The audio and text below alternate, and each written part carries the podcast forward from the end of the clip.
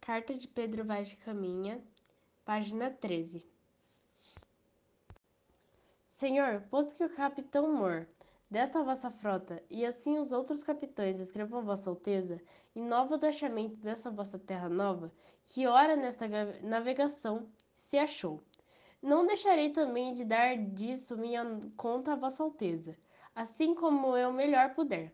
E ainda que, para o bem contar e falar, o saiba pior que todos fa fazer. Tome vossa alteza, porém minha ignorância, por boa vontade, e creia bem por certo que, para formosear nem aferrar, não porei aqui mais do que aquilo que vi e me pareceu. Da mariagem da sigradura do caminho não darei aquela conta a vossa alteza, porque não saberei fazer e os pilotos devem ter cuidado. Portanto, senhor, que o rei de falar começa digo. A partida de Belém, com vossa alteza sabe, foi segunda-feira, 9 de março, sábado 14 dito mês. Entre os 8 e 9 horas nos achamos entre Canárias, perto do Gran Canária. E ali andamos todo aquele dia em calma. À vista delas, obras de três a quatro léguas. E domingo, 22 do dito mês, às 10 horas, pouco mais ou menos, houve vi, vista de ilhas de Cabo Verde. Ou melhor, a ilha S. Nicolau, segundo o dito Pero Escobar Piloto. No dia seguinte, segunda-feira ao amanhecer, se perdeu da frota Vasco Ataíde, com sua nau, sem haver tempo forte, sem contrário para tal acontecesse. Faz o capitão suas diligências para o, o achar, e uma e outra parte não, não apareceu mais. E assim seguimos nosso caminho, por este mar, de longo, até que terça-feira das oitavas de Páscoa, que foram 21 dias de abril, estando dita ilha de 660 a 670 léguas, segundo os pilotos diziam, topamos alguns sinais de terra, os quais eram muita quantidade de ervas compridas, o que marreantes chamam bolhetos, assim como outras que dão o nome de rabo de asno. E quarta-feira seguinte pela manhã, topamos aves e que chamam de fura-bruxos. Neste dia, a horas de véspera, houvemos vista de terra, primeiramente de um grande monte muito alto e redondo, e de outras serras mais baixas ao sul dele, e de terra chã com grandes alvoredos, ao monte alto e o capitão pôs nome, o Monte Pascoal e a terra Terra Vera Cruz. Mandou lançar o prumo. Acharam vinte e cinco braças, e o sol posto obra de seis léguas de terra. Surgimos âncoras em dezenove braças, em coragem limpa. Ali permanecemos toda aquela noite. E a quinta-feira pela manhã fizemos vela e seguimos em direitos à terra. Indo em navios pequenos diante por 17, 16, 15, 14, 13, 12, 10 e 9 braças.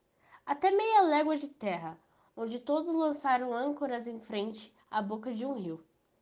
E chegaríamos a esta ancoragem às 10 horas, pouco mais ou menos. Dali avistamos homens que andavam pela praia. Obra de sete ou oito, segundo disseram os navios pequenos, por chegarem primeiro. Então lançamos fora os batéis e esquifes, e vieram logo todos os capitães de naus e nau, de capitão Mor. Então falaram entre si. E o capitão Mor mandou em terra Batal e Nicolau Coelho para ver aquele rio. E tanto que ele começou a ir para lá, acudiram pela praia homens, quando aos dois, quando aos três, de maneira que ao chegar Batal à boca do rio, já ali havia dezoito, vinte homens. Eram pardos, todos nus, sem alguma que lhes cobrissem suas vergonhas. Nas mãos traziam arcos com suas setas. Vinham todos rijos sobre Batal, e Nicolau Coelho lhes fazia sinal que possuíssem arcos, e eles pousaram. Ali não pode deles haver fala, nem entendimento de proveito, por o mar quebrar na costa. Somente deu-lhes um berrete vermelho e carapuça de linho que levava na cabeça e um sombreiro preto. Um deles lhe deu-lhe um sombreiro de pena de ave, comprida, que copozinha de penas vermelhas e pardas como de papagaio. E outro lhe deu um ramal grande de continhas, de continhas brancas, miúdas que querem parecer de alviveira, as quais peças creio que capitão manda vossa alteza. E com isso se volveu aos naus, por ser tarde e não poder haver neles mais fala por causa do homem. Na noite seguinte ventou tanto sueste de chuvaceiros que fez caçar as naus, especialmente a capitânia. E sexta pela manhã, às oito horas, pouco mais ou menos por conselho dos pilotos, mandou o capitão levar âncoras e fazer vela. E fomos longo da costa com batéis e esquife, esquifes amarrados.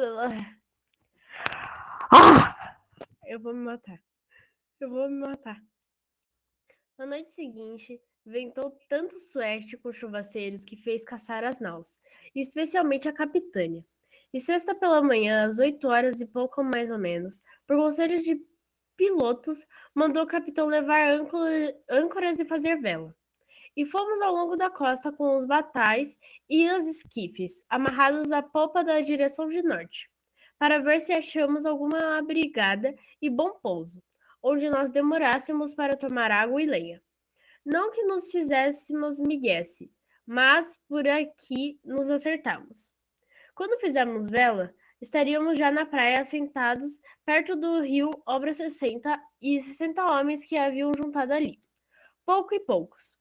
Fomos de, lo de longo, mandou o capitão aos navios pequenos que seguissem mais chegados à terra, se achassem é, pouso seguro para as naus que ama e nascem. E velejamos nós pela costa, obra de dez léguas de sítio onde tínhamos levado ferro, achamos ditos navios pequenos um recife.